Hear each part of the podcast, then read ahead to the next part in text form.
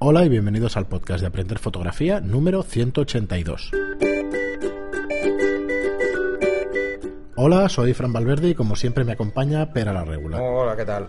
Muy buenas. Eh, pues nada, antes y como siempre, ya lo sabéis, eh, anunciaros nuestros cursos de fotografía online, todo lo que necesitáis, necesitáis para aprender fotografía a vuestro ritmo. Me atropello porque estoy pensando en tres cosas a la vez siempre, tío. Pero bueno, a ver si lo puedo decir claramente. Tenéis cursos que explican desde los conceptos más sencillos de fotografía a los temas más avanzados. Son 10 euros al mes, sin permanencia y podéis daros de baja cuando queráis. ¿Vale? Os podéis estar un par de meses, ver todos los contenidos y, y luego daros de baja. Eh, ¿Qué tenemos que hacer nosotros? Daros tanto contenido que no sea fácil daros de baja. Y suena de verdad, a mí me suena un poco raro cuando lo digo, pero es que es así. O sea, realmente ahora ya, ahora mismo ya tendréis 10 cursos el 15 de, febrero y con 10 cursos de 2 a 4 horas cada curso, pues ahí tenéis una, Bueno. una tela que cortar bastante interesante. Los dedos son pocos, sí. Hay uno, Hay uno o dos, pero el resto, sí. Son sí, dos a ver, horas claro. densas. Son capítulos de 10 lecciones cada uno de los cursos. Entonces hay cursos que tienen lecciones de 10 minutos. Pero hay Vale, otros que tienen de 30. claro, y aparte el de 10 minutos, mm, póntelo, prepárate para escucharlo tres o cuatro veces, porque no creo que... Bueno, ese es el tema. O sea, al final, eh, y, y esperaros ahora el de composición que está ahí. Muy bien, pues ya cerrándolo, podéis, eh, que sepáis que podéis darle un vistazo a todos nuestros cursos en nuestra web, estudiolightroom.es barra cursos. Os dejamos el enlace, como siempre, en las notas del programa. Y, y recordaros, además, que se acerca el programa 200. Vamos a estar varias semanas recordándolo, pero que nos podéis enviar un audio de vuestras preguntas, porque nos haría mucha gracia hacer un especial. Y mira, si dura dos horas, pues nos estaremos aquí dos horas, tres horas, con vuestras preguntas directamente pues grabadas y que las podamos luego el emitir. que lo quiera escuchar dos horas, esto es como los a Goya. A mí yo estoy pensando en cómo meterlo en el WordPress, que me cuesta meter archivos grandes, tendrás que ayudarme. Sí. Porque tiene un límite de 30 megas y como los comprimo caben, pero a la que se van a hora y media, pues ya no me sube los archivos. Bueno, pues habrá, bueno, ya lo, ya lo bueno, meteremos. bajaremos la compresión. Pues nada, eso, que, que nos enviéis vuestras preguntas por audio, que nos haría mucha gracia conocer a algunos de vosotros, la voz. A algunos os hemos conocido en los, en los cursos en, en presenciales, pero a otros no. O sea que la verdad es que Tomás Ruiz Flores, que nos escribe mucho y es uno de Puede nuestros mejores suscriptores, por- ser. no es la palabra mejor, pero bueno, uno de los más activos que está siempre interactuando, pues escríbenos o mándanos un audio que te oigamos y, y será. pero será bueno, guay, pero guay. esperaros a la semana previa. ¿eh? Bueno, No. irán enviando según Oh, vayan sí, escuchando, sí, seguro. Porque Vale, no. pues quedará entonces- un mes o dos meses, o sea que todavía nos queda, pero bueno. No, queda, queda todavía. Por Un eso mes, digo que dos, como envíen dos. enviarlos ahora, Eh, por eso digo el programa de dos horas o tres horas. Y nada, no os damos más la paliza, sabéis que vamos, nos gusta ir a, a por el contenido. Y en este caso, pues tenemos un montón de preguntas vuestras que no queremos dejar que se, que se nos acumulen. Y empezamos con Rafael González, que nos dice: Hola, lo primero, felicitaciones, felicidades por el programa. Siempre que puedo lo escucho cuando voy de viaje por mi trabajo. Y es siempre muy interesante lo que contáis. Tenga, eh, tengo una duda que lo mismo es una tontería. Yo tengo una Canon 5D Mark III y me gustaría saber cómo la tienes configurada para el tema de los tamaños de archivo. Que si disparas en RAW y JPG, RAW de máxima calidad y JPG, eh, JPG pequeño, es una duda que nunca sé si lo hago correctamente. Bueno, no sé si podéis echar una mano, si me podéis echar una mano. Un saludo y felicidades por el programa. Y tanto, Rafael. No, no, gracias por, por las felicitaciones. A ver, yo soy muy pragmático. Yo disparo en RAW y ya está. No disparo en RAW más JPEG nunca. O disparo en RAW o disparo en JPEG. No, no, no me gusta mm, hacer las dos cosas. Cuando me he visto en la necesidad de hacer las dos cosas, mm, por un tema puramente práctico y luego mantener un archivo RAW por guardar, suelo hacerlo a doble tarjeta. Grabo el RAW en una y el JPG en la otra. Pues porque es ordenado, pero, pero de narices, sí, sí. No, porque luego la. SD Y tú grabas lo que quieras o guardas lo que quieras en un sitio o en la otro. puedes volcar y pasarla y entonces el, eh, si por ejemplo si disparo en RAW No, no, es estupendo, me parece. más perfecto. JPEG el JPEG lo meto en la otra y además siempre lo meto a la calidad más baja o sea para aquello de pam pam enviar rápido Claro, en muestra rápida o eso, sí envío rápido. enviar rápido por ejemplo para hacer una selección el cliente de las fotos que quiere y que ya se las paso así en baja y fuera pero ni eso ni eso Claro, nos preguntas también si el RAW de calidad, de máxima calidad, el RAW solo tiene una calidad. No, tiene dos. ¿Ah, sí? Tiene el RAW y el SRAW. ¿El comprimido que es o el normal? No, es lo que coge son menos megapíxeles. Vale. O sea, lo que hace es reducir eh, la capacidad del sensor. Ajá. A mí no me gusta, porque, porque luego con ese RAW, bueno, claro, las cámaras tienen muchos megapíxeles y tampoco hace falta siempre tenerlos todos. Pero a mí no me justifica. O sea, bajar incluso el peso a la mitad. Estamos hablando de que una foto puede pesar 25 megas, la puede pesar 15. No sé qué quieres que te diga. O sea, Pero eh, ayuda en el disparo en ráfaga, por ejemplo, ¿y eso? o No. Pues entonces. no, porque el buffer en RAW está supeditado al RAW. Ajá. Porque en el buffer está entero, lo que luego hace es discriminar una parte, ¿no? Entonces lo va a hacer el procesador. Entonces el buffer no te va a afectar. En el JPEG sí que afecta. Pero es que en el JPEG, eh, la 5D Mark III y la 1DS y todas estas, el límite de ráfaga son 99 fotos o hasta final de tarjeta. O sea, no es un problema. Si tienes una cámara que tiene una ráfaga rápida, sí que puede ser un problema, pero la 5D tiene una, una ráfaga de 5 fotos por segundo. Eh, no, no es un problema. Una ráfaga de 5. Si tuvieras una 1DS, pues que también eh, yo tengo una ráfaga de 5 o 6 fotos, pues tampoco. Pero si tuvieras una 1DX que tiene una ráfaga de 12, pues te diría, ojo, es con cuidado, porque si, si llenas buffer muy rápido te puedes quedar enganchado. Pero también tiene un buffer de mayor tamaño, porque es una cámara pensada para deportes y que se va a usar mucho la ráfaga. Aunque en deportes la mayoría de fotógrafos disparen en JPEG precisamente por eso Claro. para no tener limitaciones, que, que justo cuando pasa lo que estás buscando se te ha agotado la ráfaga. No, ya controlar la cámara técnicamente para que la posición la tengas bien. Yo, por ejemplo, en pasarela disparo en JPEG por muchas razones. Eh, primero, porque esas fotos no tiene sentido, no le vas a hacer gran cosa y además tienen que salir perfectas ya de entrada. Claro. Eso por un lado. Y por otro lado, porque no quiero que se me enganche la ráfaga. Claro, claro, correcto. ¿Vale? Porque una ráfaga de 12, 14 fotos se puede enganchar.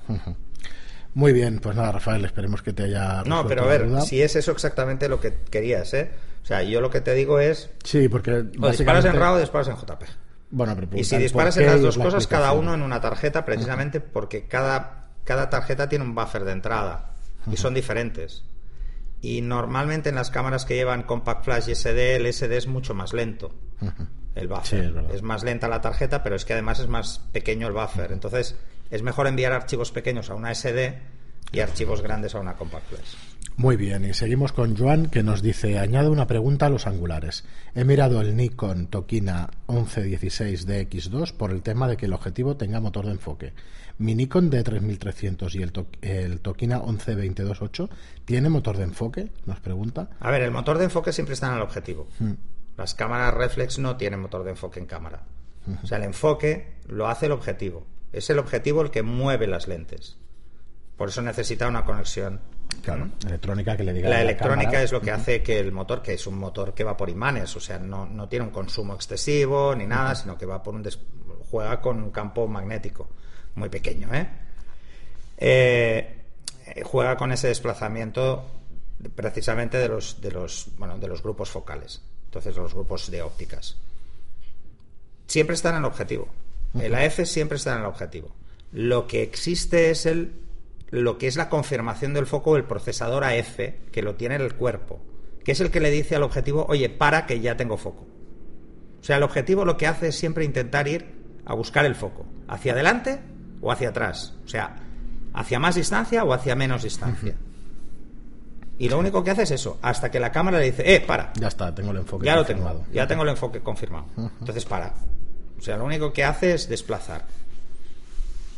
Muy bien, pues José. eh, Pero es la cámara ¿eh? la que confirma el enfoque, por eso nunca hablamos de las capacidades de enfoque de los objetivos, siempre lo hablamos de las capacidades de enfoque de las cámaras. Ajá. De si tienen más puntos de alta precisión, menos puntos y tal. Porque en definitiva es la cámara la que le dice al motor de enfoque que está en el objetivo que pare de moverse.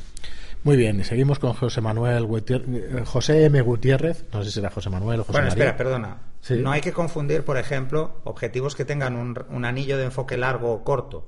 Vale. Los que tienen un anillo de enfoque largo, como por ejemplo un macro, que es muy preciso, suelen ser muy lentos enfocando. La cámara no puede hacer nada, pero porque el anillo se mueve muy despacio.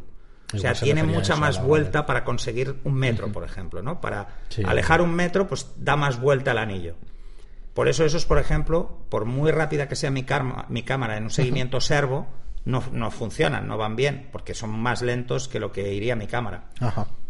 Bueno, nada, es una puntualización. Muy bien, pues eso, como decía José María o José Manuel Gutiérrez, nos dice justo el programa que estaba esperando. Se refiere al programa de ajustes de cámara Ah. de la de 800, creo que era, o, o de una Canon. Bueno, ahora no me hagas caso que no sé cuáles, pero es de los ajustes aquellos que hicimos de las funciones personalizadas en cámara. Ah, vale, vale.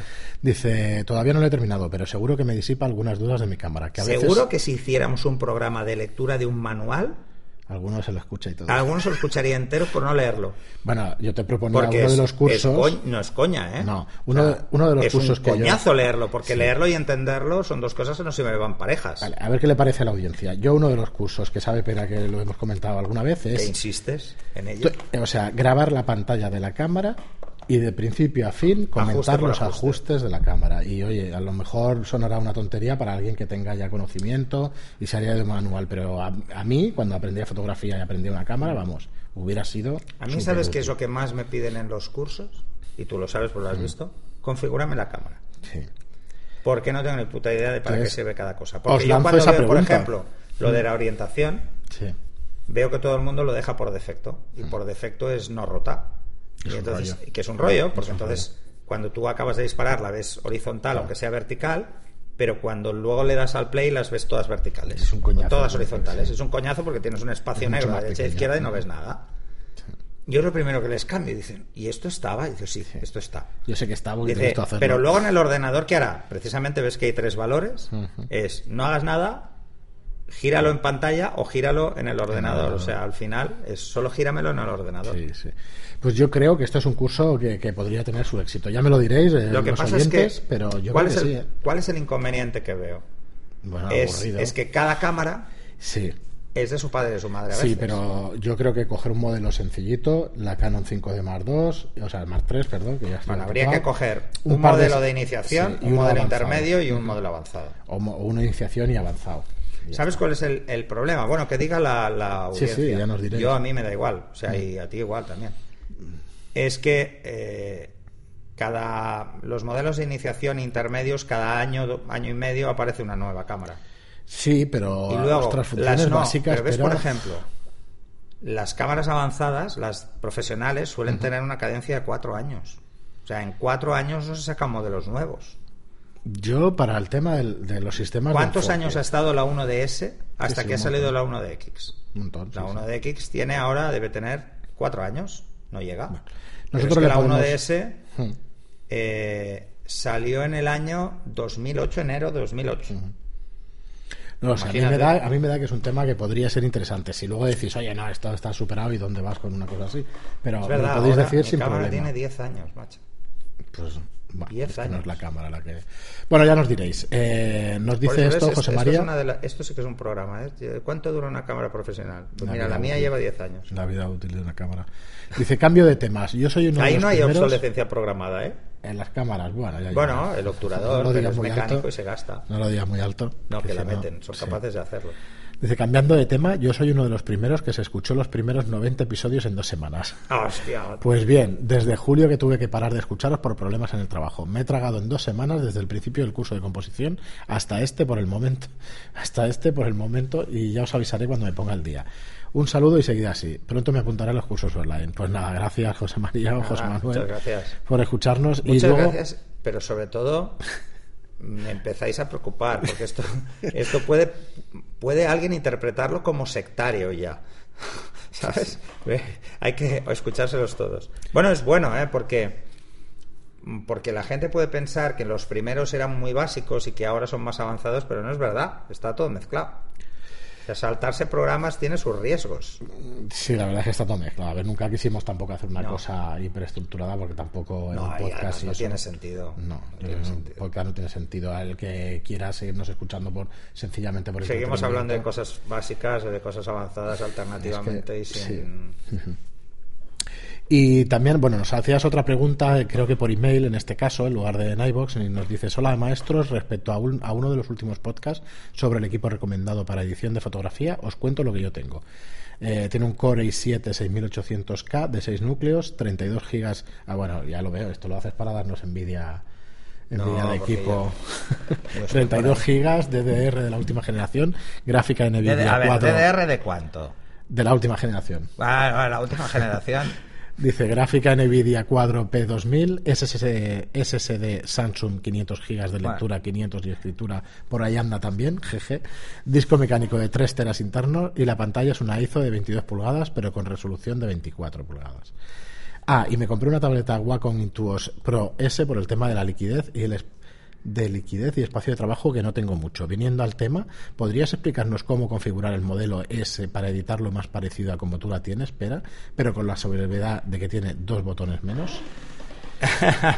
Bueno, esto, es- esto me hicieron una pregunta hace tiempo, envié un, un- mi configuración. Hmm. Eh, a ver, a ver, es- todo depende de cómo lo hagas tú, ¿eh? pero bueno, yo estoy por ahí. Yo te diría que yo lo que tengo es sobre todo SSD. Y, y tengo Thunderbolt, o sea que va muy rápido.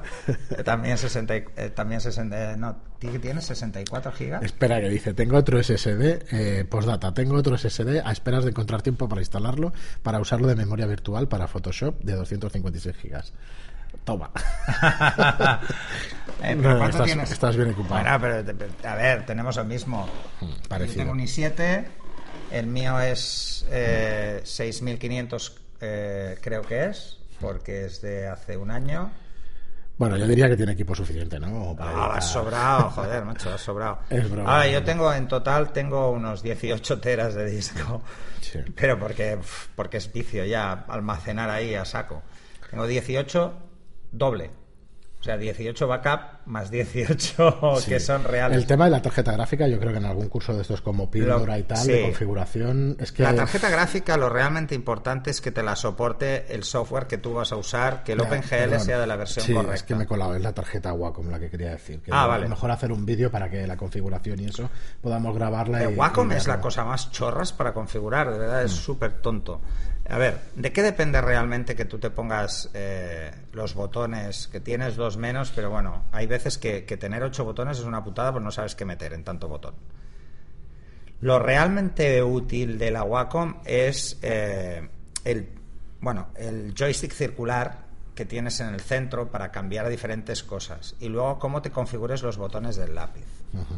¿Vale? Yo, por ejemplo, tengo apretando el botón del lápiz y subiendo o bajando cambio la dureza y a derecha e izquierda cambio el tamaño del pincel.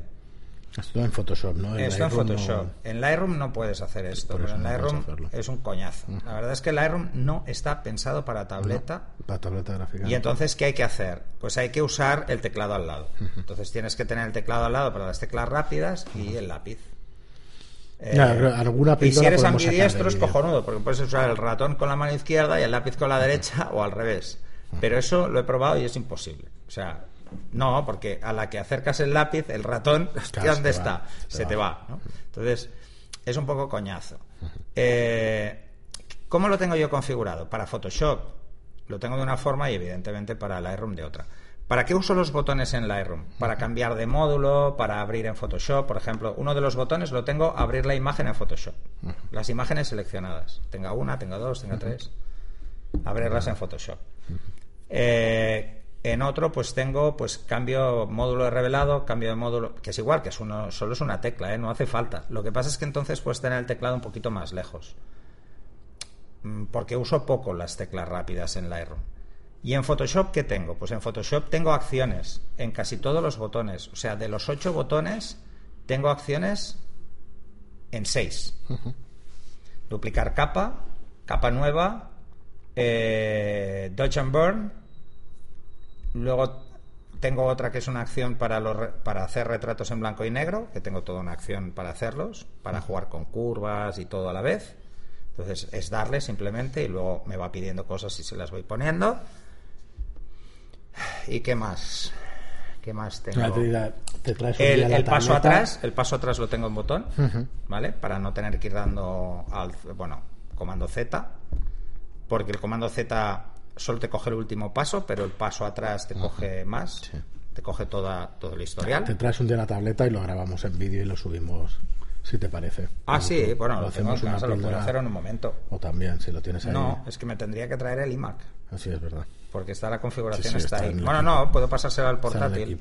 No, pero la tengo Pues replicada cuando- en el portátil. como lo pienses y tal, y lo grabamos un momentito en- y lo colgamos y eso Sí. para que veáis configuración y eso. Que, que- No, pongo que la cámara y lo ya enseño está. y ya está. Bueno, porque eso lo podemos hacer con una mezcla de ScreenFlow más Claro, más cámara externa y eso. Sí, no sé, como vea. No, es fácil. No hace falta ni ver la tarjeta. Porque la configuración de la Wacom es muy visual. Es tremendamente visual. Sí, pues mira, igual os, os preparo un vídeo tú. Es que eso quedaría y seguramente hay más Os preparo un vídeo de cómo lo tengo yo. Ojo, no soy la persona más adecuada para pedirle esto. Esto, yo no voy a tener lo mismo que un diseñador gráfico, eso que os quede claro. Yo lo hago en función de, de cómo trabajo yo como fotógrafo. Un diseñador gráfico probablemente dirá, dirá- verá eso y dirá, ¡hola! ¡Qué desperdicio! ¿no? Pero, a mí me va de puta madre. Muy bien, José, pues gracias, muchísimas gracias por tus dos comentarios o preguntas. Y seguimos con Reinaldo, que eh, se acaba de suscribir. Y nos dice, ¿qué tal, Fran y Pera? Hace tiempo que no escribo. Dice, como los últimos comentarios fueron algo críticos, pero espero respetuosos y medidos. Y sí, no hay, no hay ningún problema. Y Reinaldo, nos puedes criticar lo que quieras. Dice, en este no hay nada que criticar. Sabéis que os sigo desde el principio. No, no, Llevo pero- con esto de la... critica. Sí, sí, no hay problema. Llevo con esto de la fotografía algunos años ya. Y como decías en este capítulo, no se para de aprender. Me he suscrito a vuestros cursos. Primero porque aquí la educación fotográfica brilla por su ausencia y porque me parece que de vosotros puedo aprender todavía un montón. Y sobre esto quería coment- comentar a Pera algo que me raya desde hace tiempo. A ver. Eh, sé que hace mucho publicó estos unos posts sobre enfoque. Vamos, un método de enfoque que él, que él practica. Y por más que lo he buscado, no he sido capaz de hallarlo. Y creo que sería muy bueno para los cursos que estáis poniendo y para los avanzadillos que practiquemos esa técnica y la conozcamos. Está en los Sí, cursos. Está en los cursos. No te preocupes que lo, en el práctico de En el fotografía. práctico de fotografía que lo estamos acabando de editar. práctica. Bueno, cuando escuches esto estará ya subido el O día estará 15 ahí, de sí. febrero, o sea que estará por ahí. Vale, eh, Y luego además eh, tenemos un... nos dice, me mata las curiosidades de que lo leí. Incluso indagué por los foros de Canon. Dios mío, perdóname, jaja. No, tranquilo. A ver, además, esto está explicado en un artículo que también está en mi web. eh, y, y además, eh, hay una cosa que me hizo mucha gracia. El otro día estuve mirando a ver cómo enfoca la gente en YouTube, ¿vale? Y encontré algo que me sorprendió muchísimo. Gente se atreve a recomendar los puntos límite para hacer enfoque, para no hacer reencuadre. Es porque no saben hacer reencuadre. No sabrán Los que venimos de, la fotografía de toda la vida, solo teníamos un punto de enfoque en el centro, Claro, ya está. que era manual, además era un prisma. Entonces tenías que ser muy bueno enfocando y reencuadrando. Hoy en día tenemos muchos puntos de enfoque, pero solo en unas pocas cámaras son lo suficientemente eficaces como para con profundidades de campo pequeñas, o sea, aperturas amplias, distancias cortas, focales largas, funcionen bien. Entonces, siempre hay que tener la alternativa del enfoque y reencuadre. Además, es que enfocando y reencuadrando nos damos cuenta de cómo hacemos de buena una composición. Si nos quedamos y movemos el punto de enfoque, no variamos la visión. Y al no variar la visión, al mirar por el... Hay que pensar que cuando miramos a través de un visor de una cámara, el mundo se reduce a lo que vemos en nuestro visor, porque el otro ojo lo cerramos. Lo cerramos o acabaremos mareados del copón. Entonces, nuestro mundo se reduce a eso. Si no somos capaces de buscar el encuadre moviéndonos por el encuadre y tener la capacidad de hacer un enfoque y reencuadre, estamos muertos a nivel compositivo. O sea, pero muertos absolutamente. Bueno, sí, Muy sí, bien, lo verás en los cursos. Sí, ahora no, no recuerdo yo la lección, que es y eso, pero bueno. Parece que es en la 5 o en la 6, ¿no? Pero del que acabamos Del de nuevo, del acabar. práctico de fotografía. sí, el básico práctico, sí. Sí, sí, sí. Vale. Eh, y una última que- el que cosa. vamos a, que además lo adelantamos, vamos a tener que doblar alguna zona por el Ah, viento sí, no lo excesivo. hemos comentado, pero al grabar en exterior y eso tenemos algún problema. ya de teníamos todo el curso acabado Sí, hay y cuando empezamos a montar nos damos cuenta hay de que hay una interferencia sí. por, por, porque bueno. el Geyser nos falló en una chorrada. No, estamos acabando de editar, entonces Jara se está apuntando los minutos y eso, y volveremos a doblar. Sí, sí, hicimos, hice tú, ya un pues. ejemplo y queda muy national, pero bueno, como son trocitos muy cortos. Bueno, cogeremos únicamente lo que se ha estropeado y eso. Lo vimos en el eso. primero, Mm. pero el contenido del primero ya estaba muy bien. Entonces lo, lo vimos en el primero que el viento se metía. Hasta el 6 está todo bien, ¿eh? Del 2 al 6 está bien. Sí, sí, sí, sí, porque nos metimos en un sitio Sí. más cerrado Y también. luego ya el 789 tiene algún problema. Nos más dimos que, cuenta bueno, en el lo 1 de que había quizá mucho viento. Lo corregiremos Es así. que llegamos a una ubicación que no había viento y de golpe empezó a soplar a rachas. Sí. Bueno, ya más experiencia. Sí, Sabemos claro, que para grabar espacios abiertos complicado, tal, bueno. Bueno, y nos dice Y eso Reinaldo. con filtros de, de viento, con el No, micro el- aislado. El equipo no es de los malos, el equipo ya os digo. No, no, que el equipo es de los que es buenos. un equipo bueno, pero bueno. Dice, y una última cosa, sé que la gente cree que ser autodidacta es muy chulo. Yo lo soy desde hace 30 años, tengo 53. Y a los que empiezan, no sé qué estáis esperando. Ah, ostras, pues gracias, ¿eh? No sé qué estáis esperando para apuntaros a los cursos. No os compliquéis, me parece casi ridículo lo que cobran por unas lecciones estructuradas y con la ayuda de los podcasts que son gratis. Ojalá esto existiera desde hace años. Y sí, es peloteo. un abrazo a todos. A pues, ver, un abrazo esto lo hemos también, hablado, un abrazo, lo hemos hablado muchas veces, Fran y yo. Sí. Eh, Yo cuando empecé eh, tenías la formación reglada y nada más. O sea, no había nada más. Lo otro era a tu puta bola Sí. cuando no estaba en Internet. O sea, era, eh, vamos, un trabajo de investigación ser autodidacta en algunos temas y tenías que serlo porque no estaba todo disponible. Hoy en día tenemos el, el efecto inverso y es, es muy fácil ser autodidacta porque hay mucha información, pero es muy difícil discernir si la información es buena. Es tremendamente difícil. Yo el O otro día estuve que mirando tragar tutoriales. muchísima información para empezar a discriminar. Claro, para discriminar. Empecé a leer mucho, o sea, empecé a ver en YouTube muchos vídeos de tutoriales y tal, y me di cuenta de que, de que hay tutoriales que tienen miles de visitas Y que no son y que no están diciendo la verdad. O sea, no, es que ya están contradiciendo leyes físicas. O sea, que es un, eso es un problemón. Sí, sí. Pero bueno, tienen muchos seguidores y es lo que hay. Entonces, ¿ser autodidacta es chulo? No, es un coñazo. Es un coñazo A ver, porque mí te obliga gustado, muchísimo. claro, siempre me ha gustado estar trasteando, leyendo y tal, pero quizá a lo mejor tenga alguna facilidad para encontrar contenido bueno, pero no es así. Seguro que más No. me la han metido, segurísimo. No, no, a ver, a ver. Bueno, yo tengo que decir que en fotografía en el inicio no fui autodidacta, Mm. porque a mí me formaron, pero en el paso a digital sí que Sí, tuve que hacerme autodidacta. ¿Por qué? No, no había de entrada ni ya ni tenía, un, escuelas ni tenía nada. un trabajo y estaba muchas horas y tenía que hacerlo a mi ritmo. Entonces sí que ojalá hubiese tenido eh, tanta información como hay ahora, pero sobre todo estructurada.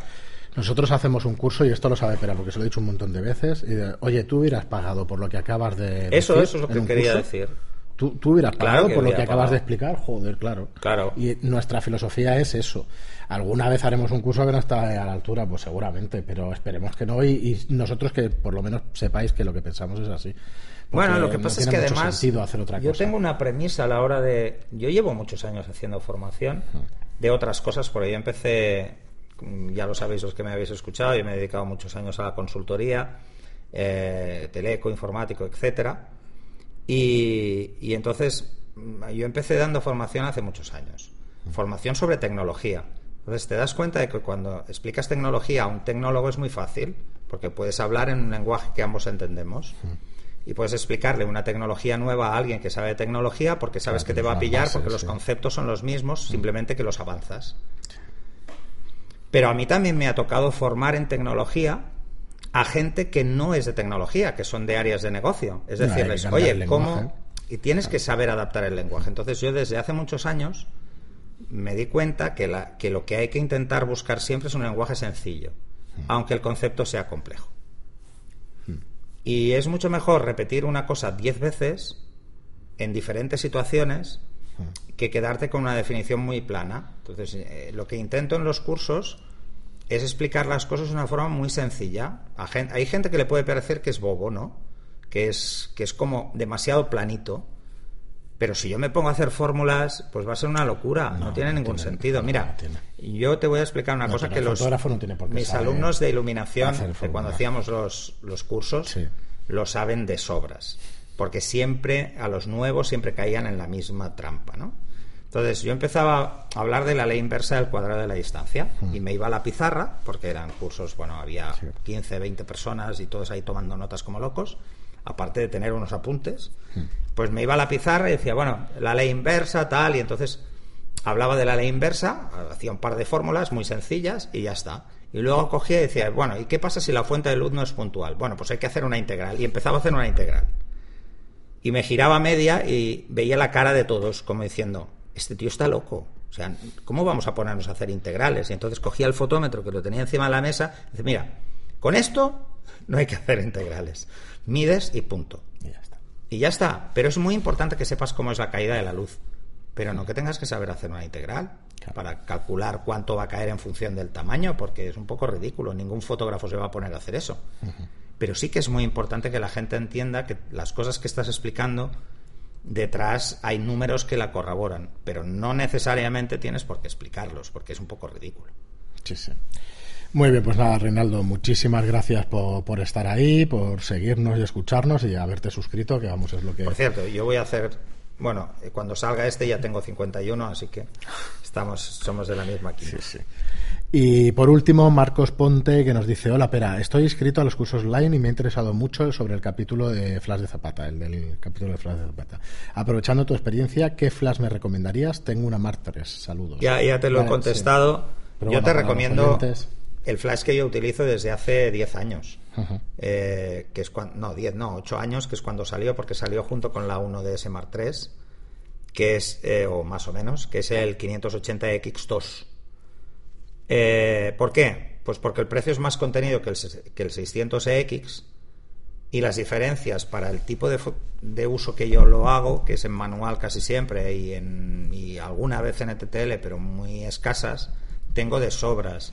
El 600 tiene funcionalidades de, de radio nuevas, eh, de eh, control de máster esclavos nuevas, cosas más virgueras y por solo un poquito más de número guía no me valía la, no me vale la pena. Y eso que lo he usado mucho tiempo porque lo compramos nada más salir hmm. en el estudio, lo compramos y lo estuvimos, estuvimos utilizándolo.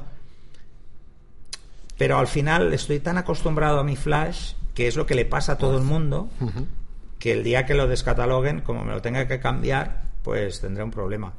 Pero precisamente haciendo el curso de Flash de, de Zapata, el, el, el, básico, el que hicimos en, sí. en el estudio, uh -huh.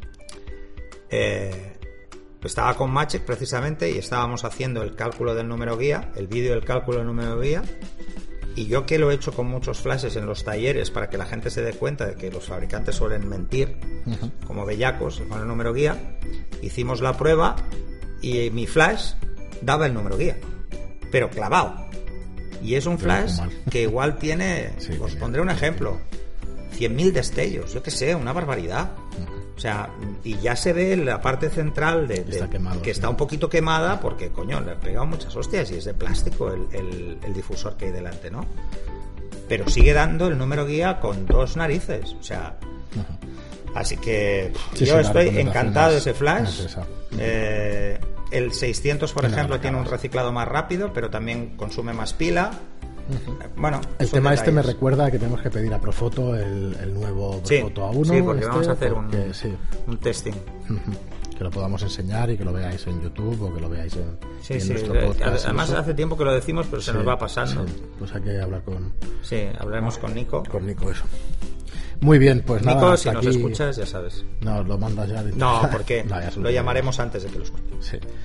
Eh, bueno, hasta aquí el programa de hoy. Muchísimas gracias por estar ahí, como siempre. Muchísimas gracias por vuestras suscripciones, por vuestros cinco estrellas en iTunes, por vuestras puntuaciones de cinco estrellas en iTunes y por vuestros me gusta y comentarios en iTunes. Además, deciros una cosa que aparte de en la web de estudiolaerron.com mm. hay punto es, punto es. y peralarregula.es, mm. ahí la regula.es, es, no, estoy, estoy patoso. No. Deciros que también estamos en Facebook, en Aprender Fotografía, sí, el podcast. Fotografía. Ahí ya nos siguen cerca de mil personas o mil cien. Mil cien hay por lo menos, pero, sí. pero que sepáis que además de tener el acceso desde iVoox, desde iTunes, desde la web de Studio Lightroom, desde mi web, también están todos los programas en el Facebook. Sí. Lo digo por si alguien eh, quiere lanzar desde ahí, saltará directamente a la igual. página de estudiolightroom.es. Sí. O si alguien no se acuerda de cómo es la URL, pues si lo tiene en Facebook, lo verá enseguida. Muy bien, pues lo dicho, muchísimas gracias por estar ahí y hasta el próximo programa. Hasta el siguiente.